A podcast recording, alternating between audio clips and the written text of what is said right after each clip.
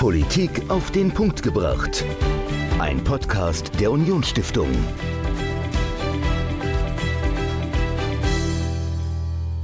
Hallo und herzlich willkommen zu einer neuen Folge Politik auf den Punkt gebracht. Ich bin Dominik, mir gegenüber sitzt wie immer Michael und Michael, vor ja, einem knappen halben Jahr saßen wir zwei hinter oder quasi gegenüber einer großen Mauer in Bethlehem und hatten einen ganz besonderen Gast. Ja, wir waren im März mit einer Gruppe junger Menschen in Israel und haben unter anderem neben Tel Aviv und Jerusalem auch einen Abstecher nach Bethlehem gemacht und haben diese Grenzmauer passiert und uns dann vor dem Hotel Off the Wall, das von Banksy gestaltet wurde, mit Steven Höfner getroffen. Er war Ausland oder ist Leiter des Auslandsbüros der Konrad-Adenauer-Stiftung in Ramallah und hat sich mit uns in Bethlehem getroffen, um uns die Grenzanlage dort zu zeigen und das sehr, sehr spannende Hotel auch, das Banksy, der britische Künstler, gestaltet hat. Und ja, dann haben wir zwei uns mit ihm nochmal zusammengesetzt und einen Podcast aufgezeichnet vor dieser Mauer. Es war irgendwie ein sehr bizarres Bild damals. Ähm, wenn man jetzt über Israel liest und hört, ähm, sind ja ganz, ganz andere Meldungen aktuell im Vordergrund. Der Terrorangriff der Hamas. Michael, was hast du dir denn am Samstag gedacht, als du die ersten Eilmeldungen aufs Handy bekommen hast? Ähm, also ich habe zuerst gedacht, okay, Raketenbeschuss, das äh, kommt ja leider auch äh, sehr oft vor. Aber so die ganze Tragweite, also ich habe noch ein Seminar der Stiftung äh, betreut am Samstag. Äh, die ganze Tragweite ist mir dann erst abends bewusst geworden, nachdem ich da mal so ein bisschen im Internet surfen konnte und äh, mir die einzelnen Presseberichte angeschaut habe. Also das hat einen schon erschreckt und es wurde ja jeden Tag schlimmer. Also es kamen ja neue Details ans Licht, äh, wie die Terrororganisation da vorgegangen ist. Also es waren ja ganz viele Terroristen nach Israel eingedrungen. Es wurden Menschen abgeschlachtet, äh, Kinder ermordet, geköpft. Also ganz, ganz viele Horrormeldungen. Also das ist einem schon sehr nahe gegangen. Absolut. Ich habe äh, die Tage auch mit ein paar gesprochen, die bei uns, die mit uns damals die Reise gemacht haben nach Israel, die auch gesagt haben, also es völlig unvorstellbar, dass man vor einem halben Jahr eigentlich noch dort war, den Konflikt so irgendwie gespürt hat, aber dass da jetzt so etwas Krasses passiert, ähm, konnte sich keiner von denen vorstellen. War das für dich jetzt auch noch mal näher, weil du eben vor einem halben Jahr dort warst? Ja, auf jeden Fall. Also ich meine, wir haben ja auch äh, Leute dort getroffen, äh, mit denen wir dann jetzt ja auch gewhatsappt haben oder ähm, Teilnehmer haben noch berichtet, dass sie mit äh, Menschen, die sie da getroffen haben, mit Bekannten dann äh, auch nochmal gesprochen haben, teilweise auch mit Menschen, die dann jetzt Militärdienst äh, leisten oder als mhm. Reservisten äh, jetzt eingezogen wurden oder sich freiwillig gemeldet haben. Also das ist auf jeden Fall noch mal ein Stück näher. Wie blickst du denn mal jetzt noch aus äh, einer politischen Perspektive auf diesen Konflikt? Ähm, siehst du da irgendwie eine Chance, dass das relativ schnell vorbeigeht oder fürchtest du, dass ja, dass sämtliche Bemühungen der letzten Jahrzehnte, muss man ja wirklich sagen, einen Frieden irgendwie im Nahosten herzustellen, dass die jetzt völlig vorbei sind und dass es da niemals Frieden geben wird. Wie ist so deine persönliche Einschätzung auf diese politische Lage? Ähm, also ich würde es ein bisschen abschichten. Also zum einen hat man es jetzt ja mit einer Terrororganisation zu tun. Also die Hamas ist eine Terrororganisation und da muss man natürlich entsprechend reagieren. Israel macht das ja auch schon. Ähm, von daher äh, finde ich das absolut richtig. Und äh, man hat auf äh, der Seite der Unterstützer dieser Terrororganisation auch, ich sag mal, Terrorstaaten und dazu gehört natürlich der Iran und aus meiner Sicht muss das Problem Iran gelöst werden, notfalls auch militärisch, um da Frieden in die Region zu bekommen. Ich gebe dir recht, also ich sehe auch äh, keine Zukunft für das Konstrukt Gazastreifen, wie es bisher gelaufen ist. Also das, ich sehe da kein Zurück zu dem, was vor diesem Angriff äh, vom vergangenen Samstag war. Ähm, das gibt es nicht. Die Frage ist, was kommt dann? Also ich sehe keine Lösung. Ich bin bei dir, dass äh, auch der Iraner involviert ist. Leider sind es auch noch mehr Staaten. Also Katar ist ja auch einer der größten Geldgeber der Hamas. Also es wären die nächsten und also es ist eine wahnsinnig schwierige und komplexe Lage und Situation. Wir von der Unionsstiftung versuchen in dieses ja, Dickicht, in diese komplexe Situation so ein kleines bisschen Licht zu bringen, das auseinander zu dividieren, zu erklären. Wir haben diese Woche eine Veranstaltung gemacht mit dem Armeesprecher der israelischen äh, Streitkräfte. Aye Shalika war äh, zu Gast für ein kurzes Briefing, hat sich aus Israel zugeschaltet. Das könnt ihr auf YouTube auch nochmal ansehen. Und ich habe mit äh, Steven Höfner telefoniert. Äh, wir haben über Zoom gesprochen. Er äh, ist nicht mehr in Ramallah, er war auch nicht in Bethlehem, sondern er ist mit seiner Familie nach Jordanien geflohen. Nicht, weil es eine wirklich akute Gefahr gab, aber er hat gesagt, naja, die allgemeine Sicherheitslage ähm, ja, hat äh, ihn dazu bewogen, dann doch außer Landes zu gehen und er hat sich dann dafür entschieden, nach Jordanien eben zu gehen. Dort äh, war er in einem Hotel. Wir haben über Zoom gesprochen. Im Laufe des Gesprächs musste er dann irgendwann auch aus dem Meetingraum, äh, wo er war, gehen, weil der Meetingraum geschlossen wurde, hat sich dann irgendwo im Hotel im Flur auf den Boden gesetzt. Also äh, wenn ihr das Interview gleich hört, nicht wundern, wenn irgendwann die Tonqualität sich äh, etwas verändert. Da ist äh, Steven dann kurz umgezogen. Ich habe den Umzug rausgeschnitten, das war dann so zwei Minuten Stille. Aber ähm, ja, also es war irgendwie eine, eine sehr bizarre und verrückte Situation, die auch so das Ganze illustriert, wie, wie die Lage vor Ort ist. Es ist undurchsichtig, es ist chaotisch, es ist verrückt. Und wir versuchen das Ganze aufzudröseln in diesem Podcast, auch noch in einem weiteren Podcast. Aber jetzt hört ihr erst einmal die Eindrücke, die Steven Höfner, Leiter des Auslandsbüros der Konrad-Adenauer-Stiftung in Ramallah, geschildert hat. Das ganze Interview. Also jetzt. Steven, schön, dass du äh, mir zugeschaltet bist. Äh, darfst uns gleich genau erzählen, wo du sitzt und ähm, warum du gehen musstest ähm, äh, aus Ramallah. Damals im März haben wir uns getroffen. Wir saßen vor dem vom Künstler Banksy gestalteten Hotel of the Wall, direkt an der Grenzmauer zwischen Israel und Bethlehem. Auch ein ganz bizarrer Ort eigentlich, äh, diese Mauer da zu haben mit den Wachtürmen, wo man nur oben so ein paar Fenster sieht und nicht weiß, sitzt da jemand dahinter oder, oder nicht. Man weiß, man ist jetzt auf der anderen Seite dieser Mauer und man hat das Gefühl, dass der Konflikt dadurch sehr, sehr real und sehr lebendig ist. Aber das, was wir am vergangenen Wochenende erlebt haben, was wir an diesem Samstag, Anfang Oktober, ähm, wir zumindest aus Europa nur in den Nachrichten per Eilmeldung bekommen haben, ähm, damit hat niemand gerechnet. Äh, vermutlich auch äh, ihr in Israel nicht, zumindest nicht in diesem Ausna Ausmaß. Steven, wie hast du denn diesen schrecklichen Samstag erlebt? Ja, hallo erstmal ins Saarland. Ähm, ich kann mich noch sehr bildhaft an euren Besuch erinnern, ähm, wo wir viele Diskussionen hatten, unter anderem dann eben auch diesen Podcast aufgenommen haben. Und ich berichte jetzt aus äh, Amman. Ähm, ich bin mit meiner Familie ausgereist. nicht, weil es eine unmittelbare Gefährdung für unsere physische Sicherheit gab in Ramallah, wo wir die letzten Jahre gelebt haben, aber die Lage war so unsicher, was die nächsten Tage und Wochen angeht, dass wir uns gerade mit Blick auch auf die Familie dafür entschieden haben, äh, rauszugehen. Ähm, es ist nicht sicher, ob zum Beispiel die Versorgungslage in den nächsten Wochen noch aufrechterhalten werden kann, wenn zum Beispiel Checkpoints geschlossen werden, wenn es ähm, auch israelische Militäroperationen im Westjordanland gibt, mehrere Anschläge eventuell in den nächsten Tagen auch im Westjordanland durch Palästinenser durchgeführt werden. Ähm, und wir wollten einfach nicht in einer Situation sein, wo wir eventuell in, in Ramallah feststecken. Ähm, deswegen haben wir diesen Schritt ganz bewusst gewählt, ähm, sind jetzt erstmal in Amman und schauen uns die Lage von hier aus an. Ähm, und das kam alles auch sehr abrupt. Also wir haben die Ereignisse vom Samstag sicherlich nicht vorahnen können. Ähm, wir waren äh, zu dem Zeitpunkt, oder es war geplant, es am Samstag ähm, mit der Familie einfach rauszufahren, ein bisschen ins Ländliche zu fahren, vielleicht ein paar Oliven zu ernten, weil die Olivenernte die Saison dafür gerade begonnen hat. Ähm, und wir haben am Morgen beim Aufwachen schon den, die Raketen mitbekommen aus Gaza, nicht selber, sondern äh, durch die Newsticker und durch die Warnmeldungen, die wir auf unsere Handys dann bekommen haben, ähm, das hat uns jetzt erstmal noch nicht abgehalten, in dem Moment dann äh, nicht loszufahren, sondern das sind wir leider auch gewohnt in den letzten Jahren, dass es immer mal wieder Raketen aus dem Gazastreifen kam. Wir haben uns aber trotzdem auf den Weg gemacht.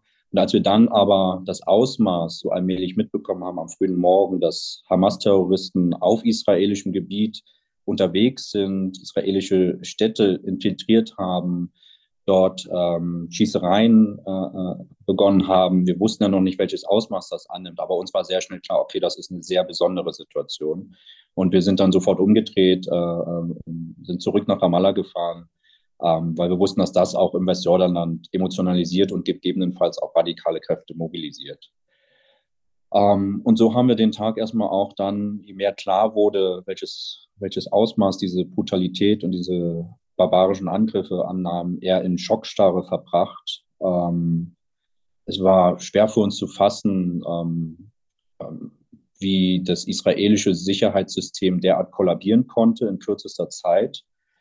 Ähm, wie es möglich war, dass hunderte Hamas-Kämpfer einfach auf in israelische Städte einbringen konnten. Und das hat uns, glaube ich, schon sehr auch mitgenommen. Auch dann die ersten Bilder zu sehen, die über die sozialen Medien gingen und die an Brutalität und Menschenverachtung nicht zu übertreffen sind. Und also das waren unsere ersten unmittelbaren Erfahrungen. Ähm, und ich musste dann natürlich auch recht schnell in die politische Analyse gehen. Und da war mir dann wiederum auch klar, das ist doch nicht so überraschend. Also die Brutalität und wie der Angriff stattgefunden hat, ist überraschend. Aber wir haben immer davor gewarnt, dass die Hamas auch weiter an einer Eskalation des Konflikts interessiert ist und daran auch arbeitet. Viele Beobachter haben eher das Westjordanland als Problemfall für die nächsten Jahre identifiziert. Aber auch wir haben immer davor gewarnt, der Gazastreifen unter Hamas ähm, ist gefährlich für die Sicherheit Israels. Ähm, und das hat sich leider bewahrheitet. Also wir waren nicht überrascht, dass es zu einer erneuten kriegerischen Auseinandersetzung jetzt kommt. Aber natürlich das Ausmaß und wie dieser Tag abgelaufen ist, das hat uns alle sehr mitgenommen. Ja, vielen Dank für die, äh, diese eindrücklichen Schilderungen.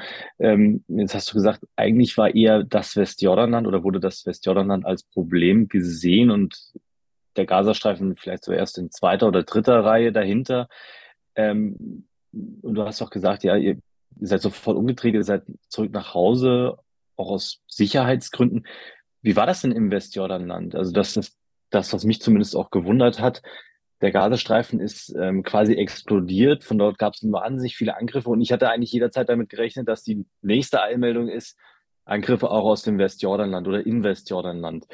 Wie, wie war es denn? Also du, du wohnst ja eigentlich in, in Ramallah. Ähm, war dort auch etwas? Sind die Leute auch plötzlich auf die Straße? Haben sich dort Menschen diesen Angriffen ähm, angeschlossen oder sich dagegen oder sind auf die Straße gegangen, um dagegen zu demonstrieren? Ähm, wie war die Lage vor Ort bei dir? Also in den letzten zwei Jahren, seit der letzten großen Auseinandersetzung 2021 im Mai, ähm, war die Einschätzung vieler Sicherheitsexperten, vor allem aus dem israelischen Sicherheitsapparat, auch, dass die Hamas kein Interesse hat an einer neuen Konfliktlage oder großen Eskalation aus dem Gazastreifen heraus. Sie hat in indirekten Verhandlungen und in ihren öffentlichen Statements immer betont, dass, ähm, dass es um die Verbesserung der Lebensbedingungen im Gazastreifen geht, ähm, dass sie an einem Gefangenenaustausch mit Israel interessiert sind ähm, und daher der Gazastreifen auch einigermaßen kontrollierbar schien. Der ist blockiert von Israel und von Ägypten.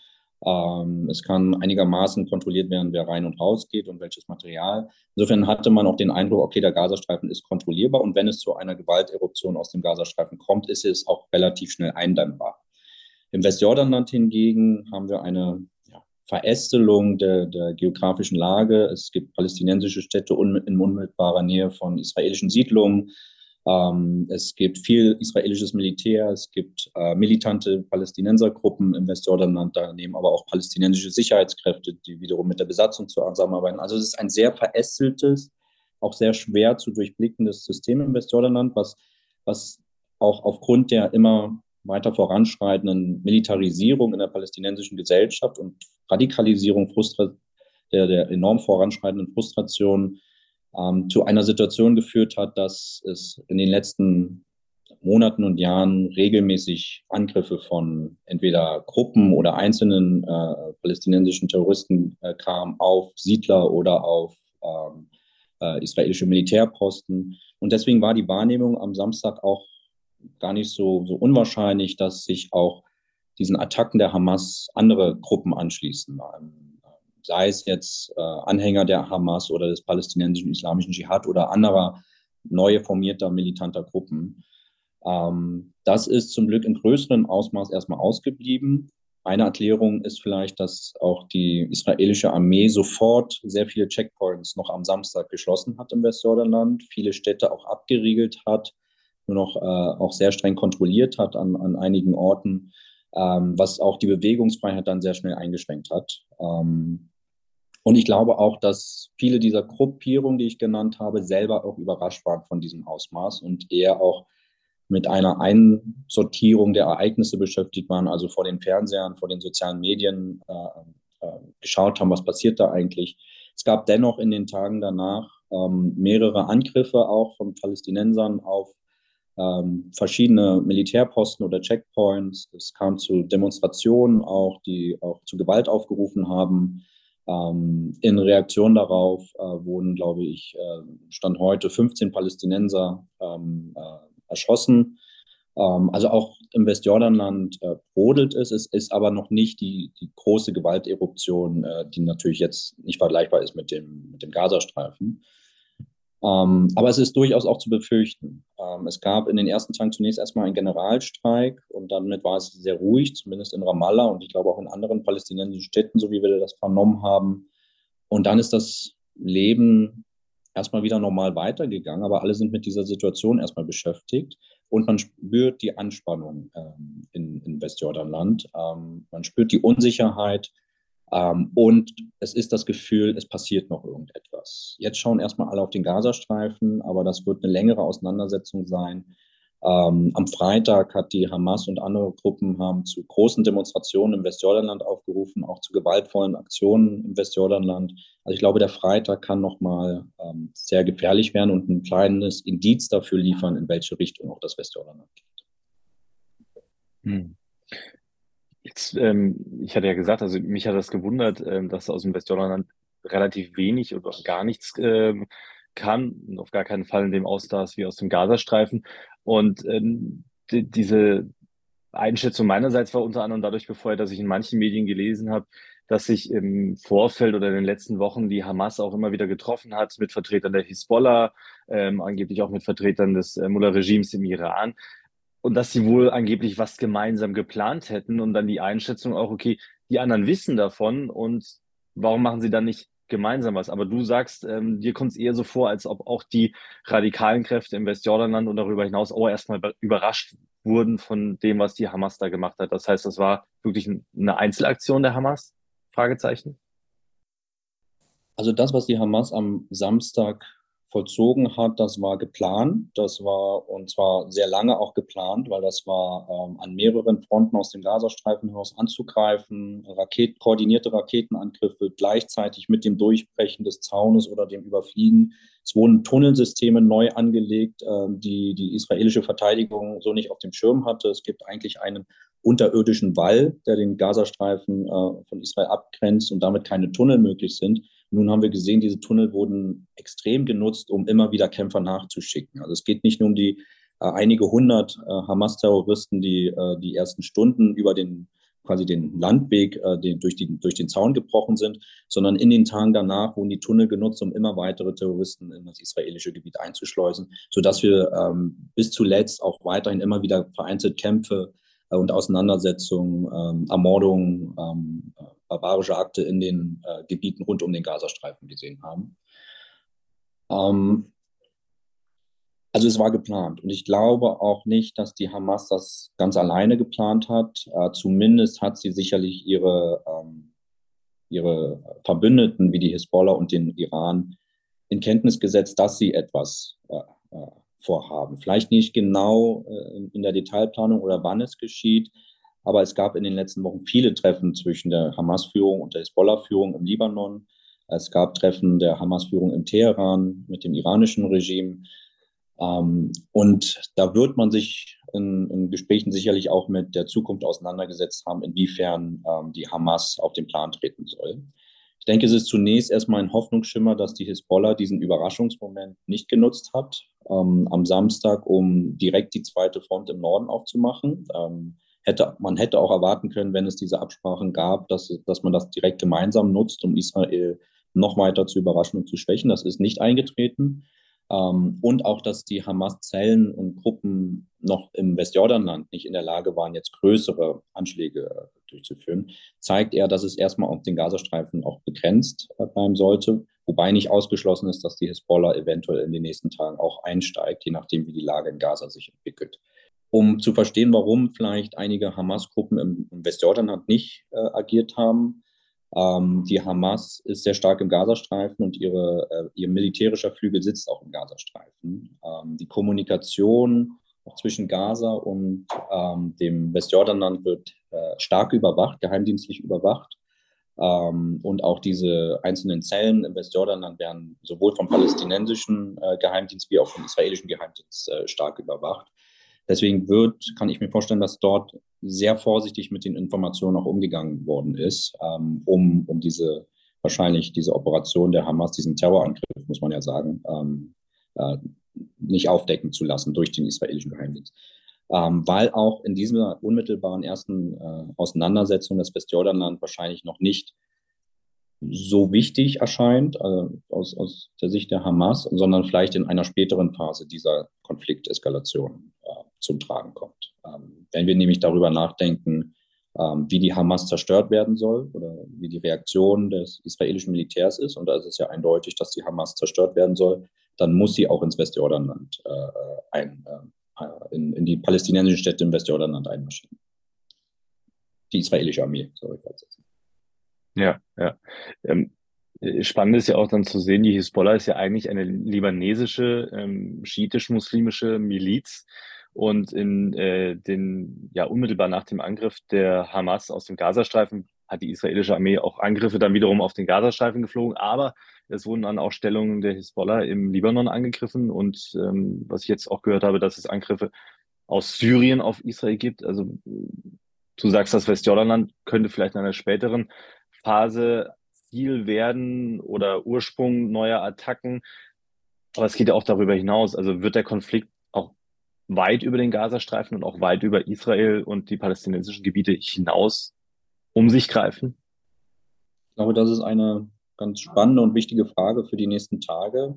Inwiefern kann die Hisbollah einwirken? Ich glaube, sie wirkt auch bereits ähm, auf diese Konfliktphase ein, indem sie natürlich israelische Kräfte im Norden bindet ähm, die jetzt nicht genutzt werden kann, zum Beispiel für eine äh, Bodenoffensive.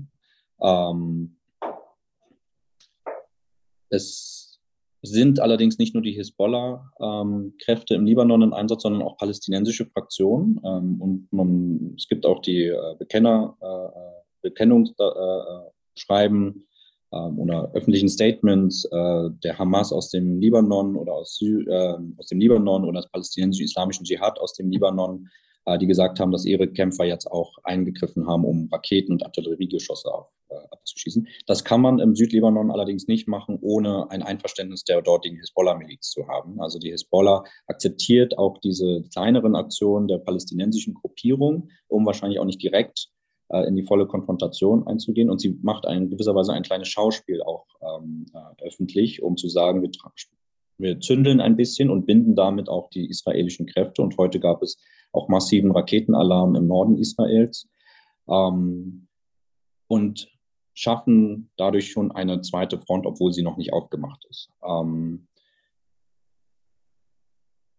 die Hamas hat diese volle Konfrontation von sich aus gewählt. Es gab keine aktive Provokation, dem man das jetzt äh, zugrunde legen kann. Damit ist es auch Terrorismus in seiner Reihenform ähm, und in seiner barbarischen Form, äh, wie wir das gesehen haben.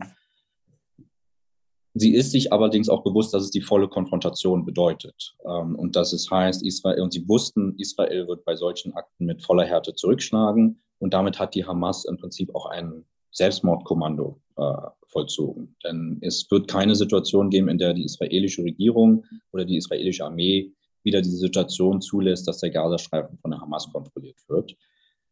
Das heißt, die Hamas hat diese Option sicherlich auch durchdacht und vertraut wahrscheinlich darauf, dass ihre externen Unterstützer wie die Hisbollah und der Iran in den Konflikt mit eingreifen, um sie letztlich eben auch vor der vollen äh, Zerstörung zu bewahren. Also ein sehr, sehr hohes Risiko, was die Hamas da eingeht. Ähm, aber lass uns mal weg von der Hamas und der Hisbollah auf Israel gucken. Ähm, in Israel selbst wurden in kürzester Zeit über 300.000 Reservisten eingezogen. Ähm, ich glaube, die schnellste Mobilmachung, äh, die Israel je gesehen hat, wenn ich es richtig gelesen habe. Ich glaube, die neuesten Zahlen aktuell 360.000 Reservisten, eine wahnsinnige Menge. Äh, ich weiß gar nicht, ob in Deutschland überhaupt so viele Reservisten, äh, ob es die überhaupt geben würde.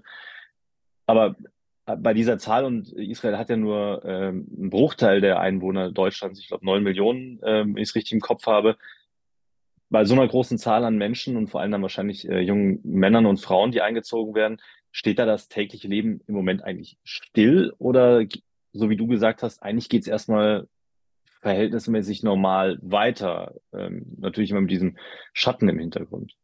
Ich glaube, da muss man ganz klar unterscheiden zwischen Israel und den palästinensischen Gebieten. In Israel, ich glaube, das, was wir mitbekommen, ich bin ja nun aus Ramallah ausgereist und war seit den Angriffen äh, nicht in Jerusalem oder in Tel Aviv unterwegs. Aber das, was wir von unseren Bekannten und Freunden hören, dann ist das eine kollektive Schockzustand, Wut, der sich äh, natürlich auch bahnbricht, viel Trauer. Ähm, insofern kann man gar nicht von normalem Leben, glaube ich, in Israel reden. Das ist ähm, wahrscheinlich äh, der einschneidendste Moment in der israelischen Geschichte. Ähm, wenn man von der Staatsgründung vielleicht noch absieht, ähm, aber sicherlich ein, das tragischste Ereignis seit dem Holocaust. Ähm, es sind an einem Tag mehr Menschen gestorben als in der zweiten Intifada. Also da kann man in Israel äh, nicht zur Normalität zurückkehren. Und ich glaube, das wird auch noch eine ganze Weile andauern. In den palästinensischen Gebieten, in den palästinensischen Städten ist die Situation ein bisschen anders. Ich glaube, ähm, es gibt diese, und also ich glaube nicht nur, es gibt diese Unterstützung für die barbarischen Taten der Hamas. Es gibt leider auch, äh, wir haben es mitbekommen, Feiern ähm, für diese Taten. Es äh, wurden Süßigkeiten verteilt, es wurde bejubelt, es gab Autokorsos ähm, und damit auch eine Euphorie, dass gewisserweise etwas passiert und dass Israel derart herausgefordert werden konnte. Ähm, und dass es gelungen ist, quasi die Welt in Schockstarre zu versetzen. Ähm, das ist eine sehr perfide äh, und nicht nachvollziehbare Freude, die dort entstanden ist. Und ich glaube, die muss man auch ganz klar verurteilen.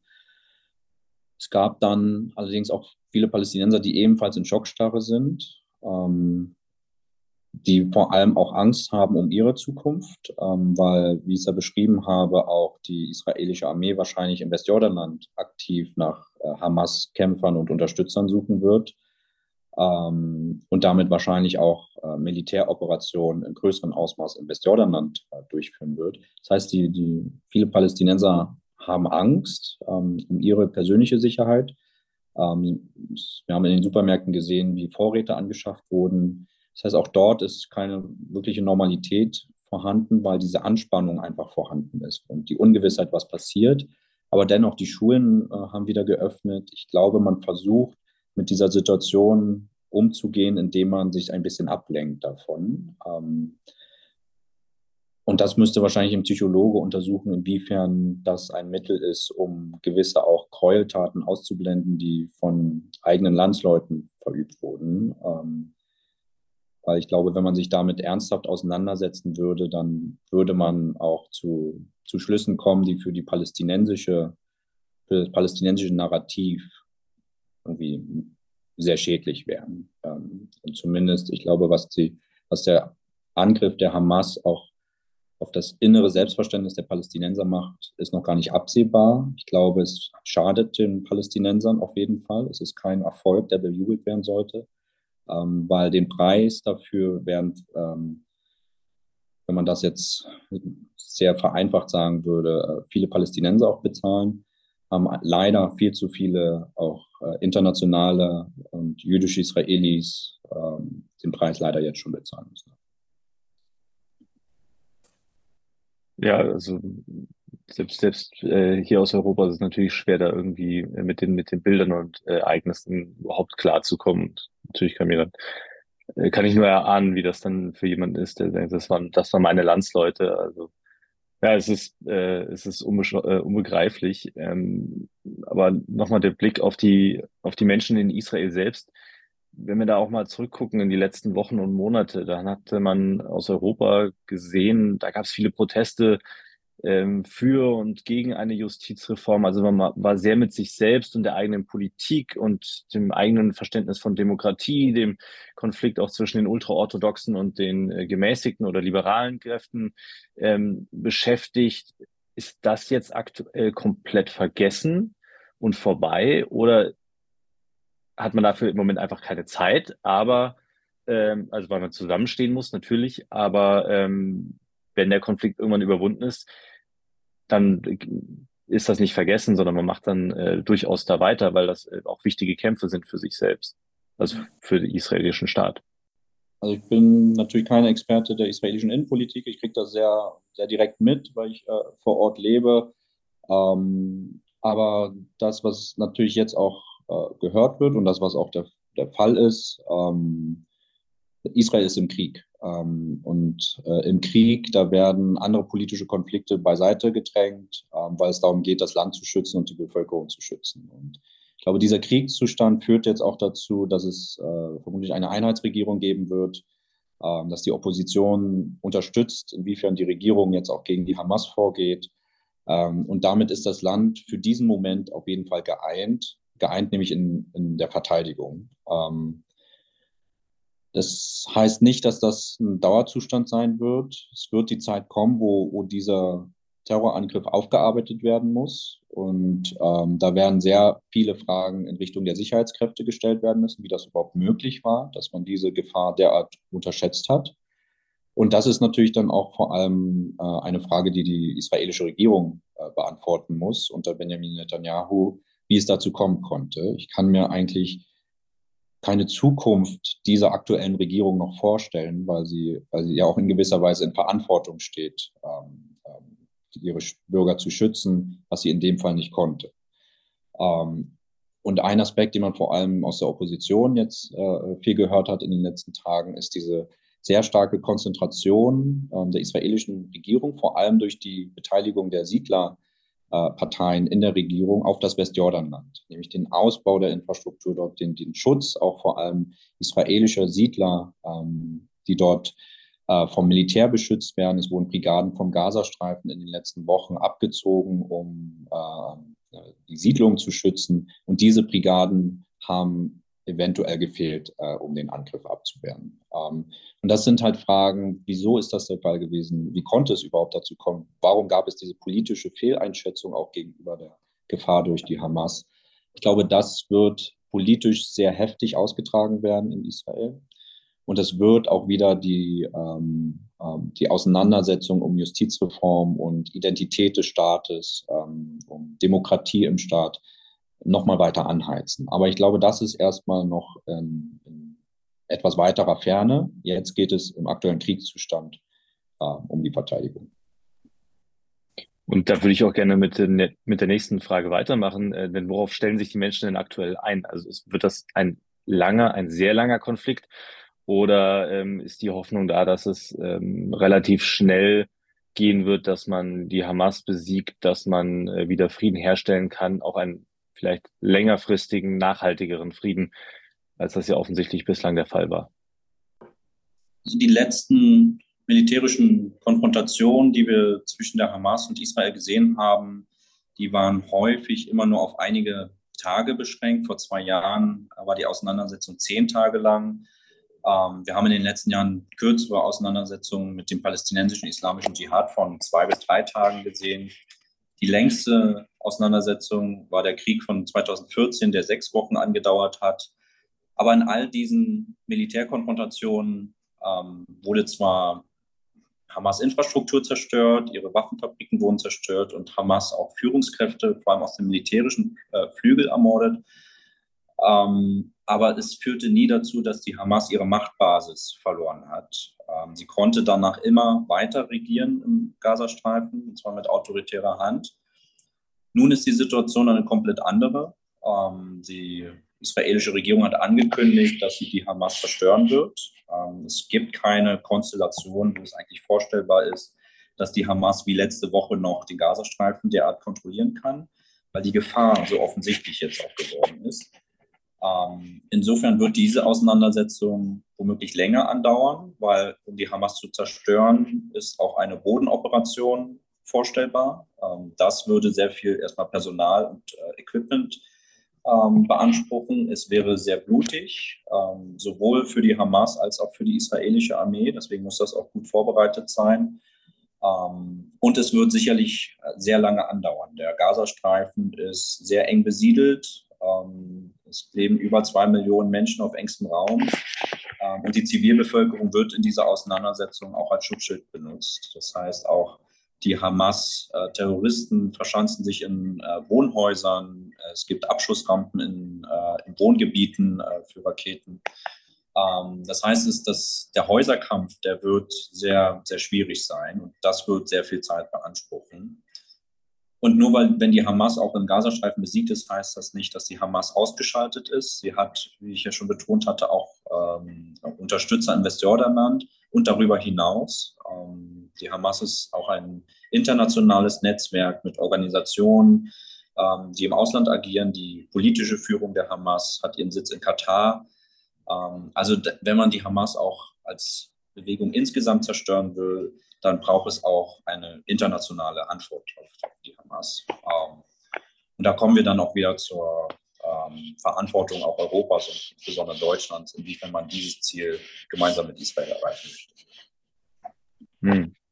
Jetzt hast du ja auch gesagt, ähm, also klar, das Ziel kann nicht sein, dass die Hamas wieder in irgendeiner Art und Weise den, den Gazastreifen kontrolliert, sondern das Ziel Israels ist jetzt, die Hamas ähm, zumindest aus den Gebieten, die sie jetzt kontrolliert, in und um Israel herum ähm, zu vertreiben, auszulöschen, dass sie nicht mehr handlungsfähig sind, dass sich so etwas, wie wir jetzt erlebt haben, nicht noch einmal wiederholen kann. Aber was bedeutet das denn? Also was bedeutet denn das, was wir jetzt erlebt haben, auch für die, also insgesamt für die israelisch-palästinensischen Beziehungen? Also du sagst, eigentlich kann es zum Status quo ante, also zurück zu dem, wie es vor dem Angriff war, das kann es nicht geben. Aber wohin geht es denn dann? Also die große Frage ist auch, wie geht es mit dem Gazastreifen weiter? Also wenn die israelische Armee die Bodenoperation macht, was passiert danach? Zieht sie sich zurück? Ähm, und wer übernimmt dann die Kontrolle dort? Ist das die palästinensische Autonomiebehörde, die es nicht geschafft hat, die letzten Jahre in Westjordanland für Ordnung zu sorgen, ähm, die korrupt ist und die eigentlich gar nicht regierungsfähig ist, weil sie auch keine demokratische Legitimität mehr besitzt? Ähm, oder sind es andere äh, militante Gruppen, ähm, die ähnlich wie die Hamas 2017 in einer Art Coup ähm, den Gazastreifen wieder übernehmen. Und dann haben wir eine ähnliche Situation. Ähm, es ist vorstellbar, dass selbst wenn die Hamas zerstört ist, andere Gruppen erstarken, die die gleiche Methode, nämlich ähm, Gewalt gegenüber Israel, äh, die Zerstörung Israels äh, herbeizuführen, anwenden. Ähm, dafür gibt es, glaube ich, noch keine wirkliche Perspektive und Strategie, weil diese Frage immer mal wieder im Raum stand, aber sie nie jemand so richtig beantworten wollte. Und was der Frage eigentlich auch zugrunde liegt, ist, dass das System der letzten 30 Jahre, nämlich das System, das von den Oslo-Vereinbarungen äh, geschaffen wurde, mit einer Auslagerung von Autonomie an die palästinensische Autonomiebehörde, ähm, so etwas wie ein, die Entstehung eines palästinensischen Staates mit auch internationaler Unterstützung, ähm, bei ausbleibenden Sanktionsmöglichkeiten ähm, für die internationale Gemeinschaft oder äh, für Konfliktakteure, wenn Vereinbarungen nicht eingehalten werden. Ähm, all das hat zu einer Situation geführt, die eben nicht stabil ist und erst recht nicht nachhaltig ähm, für eine Friedenslösung. Und ich glaube, damit ist es jetzt offensichtlich, dass die palästinensische Autonomiebehörde und die Oslo-Verträge endgültig gescheitert sind und es komplett nochmal neu überlegt werden muss, wie man in dieser Region miteinander agieren möchte, wie man ähm, friedliche Lösungen in der Region findet. Denn Israel-Palästina lässt sich nicht nur lokal betrachten, sondern da sind äh, regionale Interessen mit im Spiel. Ähm, also es geht darum, auch äh, regionale Lösungen zu finden. Ähm, und es kommen noch weitere Ebenen hinzu, denn es geht hier nicht nur um den Territorialkonflikt, also wer beherrscht im Prinzip Israel-Palästina, in welcher Form, äh, demokratisch oder nicht, sondern es ist eben auch das Heilige Land und damit ein religiös sehr aufgeladener Ort ähm, für mindestens die drei großen Weltreligionen. Ähm, und damit ist es auch dann ein globaler Konflikt, ähm, weil Religion zunehmend wichtiger wird und von Akteuren auch eingesetzt wird, um zu mobilisieren und zu emotionalisieren. Ähm, und wenn wir dann über den Zugang zu den heiligen Städten in Jerusalem reden, dann haben wir eine andere Konfliktlage, als wenn wir jetzt nur über äh, den Gazastreifen und, äh, Israel reden, ähm, weil dort nochmal ganz viele andere Interessen mit reinkommen. Und was wir auch sehen, ist eine, ja, eine bereits vorhandene Einordnung der Palästinenser in diese globale Blockbildung, die wir spätestens mit dem Angriffskrieg auf die Ukraine gesehen haben, nämlich dass die Palästinenser eher Richtung Iran, Russland und China tendieren, wohingegen Israel die Nähe der USA weiß, ähm, mit der NATO kooperiert und natürlich aus unserer europäischen Perspektive ähm, unabsprechlicher Partner ist. Ähm, und damit haben wir auch eine Situation, wo die Palästinenser eben eher von unseren Systemkonkurrenten unterstützt werden, wohingegen wir natürlich das Interesse an der Stabilität und Sicherheit Israels haben. Äh, und damit haben wir nicht mehr eben nur den Konflikt zwischen Israelis und Palästinensern. Und das ist jetzt kein Ereignis, was sich an dem vergangenen Samstag festmachen lässt, sondern das ist der Trend der letzten Jahre. Wir haben die Konfliktlinie, die globale Konfliktlinie äh, zwischen dem demokratischen Westen und den autokratischen anderen Systemen, äh, wie Russland äh, sie vor allem äh, versucht zu, in Osteuropa zu verwirklichen, auch in dieser Region äh, spürbar. Und damit verläuft die Trennlinie in diesem neuen globalen Konflikt mitten durch Jerusalem. Und das in Kombination mit den religiösen Gefühlen, mit den äh, nationalistischen Gefühlen in Israel und in Palästina, ist eigentlich ein Pulverfass von, von weltweiten Ausmaßen. Absolut. Also ähm, ich bin auch sehr, sehr gespannt, wie das Ganze weitergeht, weitergehen kann. Ähm, ja, schon vor diesem Konflikt, in den, ich beschäftige mich auch persönlich schon sehr, recht lange mit dem Nahostkonflikt und habe nie irgendwie eine Lösung wirklich gesehen, weil eben so viele Dinge und wenn es dann spätestens zur Religion kommt, äh, die dagegen sprachen oder wo sich die Leute dann auch einfach nicht mehr einig werden sollten, äh, wollten. Und als wir in Israel waren auf unserer Reise, haben wir auch immer wieder gehört, also am nächsten war man dran, als äh, Yitzhak äh, Rabin und Yasser Arafat äh, das Oslo-Abkommen unterzeichnet haben und dann aber mit der Ermordung Rabins war ja im Prinzip der Frieden auch gestorben. Äh, so haben uns, uns ganz, ganz viele äh, erzählt auf unserer Reise. Also es, ja, man hat leider, leider wenig Hoffnung, äh, dass dort in naher oder ferner Zukunft wirklich Frieden herrscht.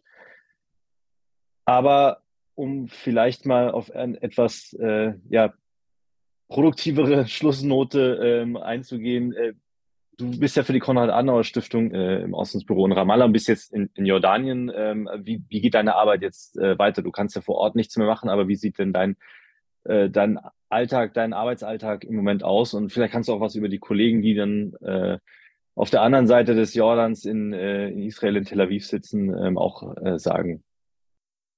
Also wir arbeiten mit unserem Büro weiter. Unsere Kolleginnen und Kollegen in Ramallah ähm, haben auch die Möglichkeit, ins Büro zu gehen. Ähm, das sind Palästinenser und Palästinenserinnen, ähm, die auch nicht überlegt haben, ob sie jetzt Ramallah verlassen, ähm, weil sie dort verwurzelt sind, weil ihre Familien dort leben. Insofern die Arbeit wird fortgeführt. Wir haben ständigen Kontakt miteinander, tauschen uns sehr eng aus. Das sind die Vorteile der Pandemieerfahrung, dass wir natürlich auch in der Lage sind, ähm, an getrennten Orten immer noch weiterhin unserer Arbeit nachzugehen. Aber die Arbeit ist natürlich in dieser Woche keine normale. wir können nicht unsere Projekte in dem Maße durchführen, zum Beispiel mit Workshops, mit Veranstaltungen, wie wir sie äh, geplant haben. Wir werden wahrscheinlich den Rest des Jahres über keine normale Arbeit mehr erledigen können, sondern im Krisenmodus agieren. Ähm, und das heißt eben auch wahrscheinlich weniger Projekte und Veranstaltungen umsetzen, weil die Planungsgewissheit einfach nicht vorhanden ist und wir eher in die politische Analyse gehen. Was passiert gerade? Und dann auch immer wieder palästinensische Stimmen von vor Ort Gehör zu verschaffen, sie zu vermitteln, sei es an Medien, sei es an ähm, zivilgesellschaftliche Vertreter, um dort eben auch deren Stimmen äh, zu hören. Ähm, und das wird äh, auch Aufgabe von mir sein, selbst wenn ich jetzt in Jordanien bin, eben versuchen, diesen Kontakt immer zu halten mit unserem Netzwerk. Ähm, das wird äh, sicherlich keine einfache Aufgabe, weil wir auch gar nicht wissen, wie die nächsten Wochen aussehen. Also wir können eigentlich derzeit nur auf Sicht äh, fahren. Wir können von Tag zu Tag schauen, äh, wie wir die Dinge bewältigen. Ähm, und äh, ähnlich geht das auch den Kolleginnen und Kollegen im, im Israel-Büro, ähm, dass dort auch ähm, geschaut werden muss, was kann man jetzt noch machen in diesem Jahr. Aber das sind alles eher auch Fragen, ähm, die eher zweitrangig sind, weil jetzt geht es um die Sicherheit auch, auch der Kolleginnen und Kollegen.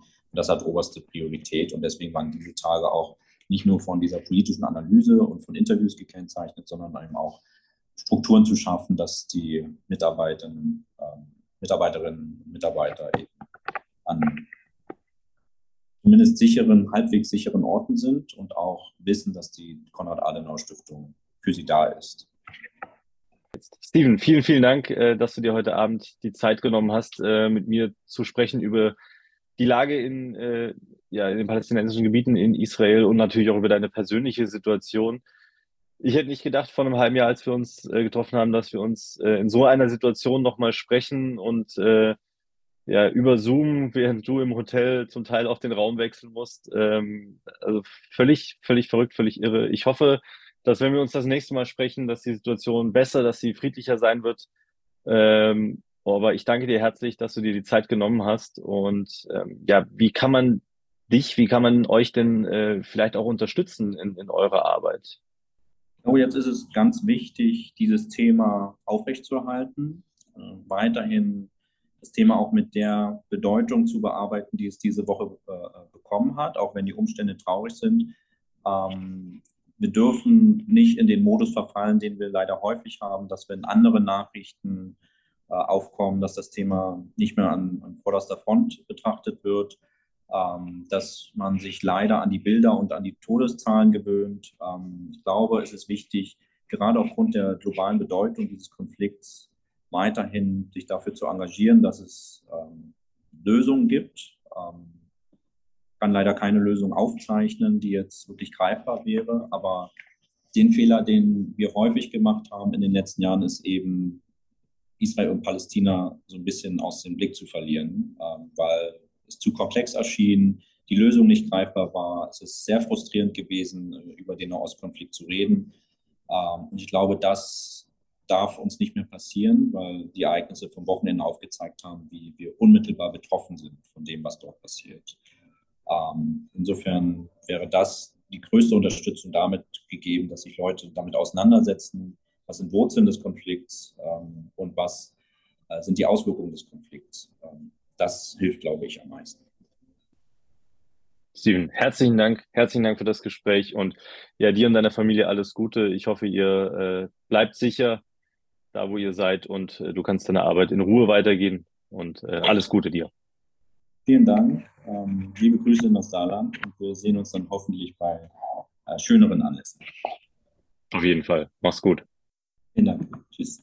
Steven Höfner, Leiter des Auslandsbüros der Konrad-Adenauer-Stiftung in Ramallah, im Gespräch mit mir. Via Zoom haben wir gesprochen. Er war in einem Hotel in Amman in Jordanien, musste da irgendwann den Ort wechseln, deswegen hat sich die, äh, ja, der Sound zwischendurch etwas geändert. Ich hoffe, es war trotzdem in Ordnung zum Hören für euch. Und äh, wenn ihr mehr über die Lage in Israel wissen wollt, wir haben noch weitere Angebote, weiteres, äh, ja, weitere Formate für euch. Es gibt zum einen einen weiteren Podcast, Politik International, kommt am Sonntag, dem 15. Oktober.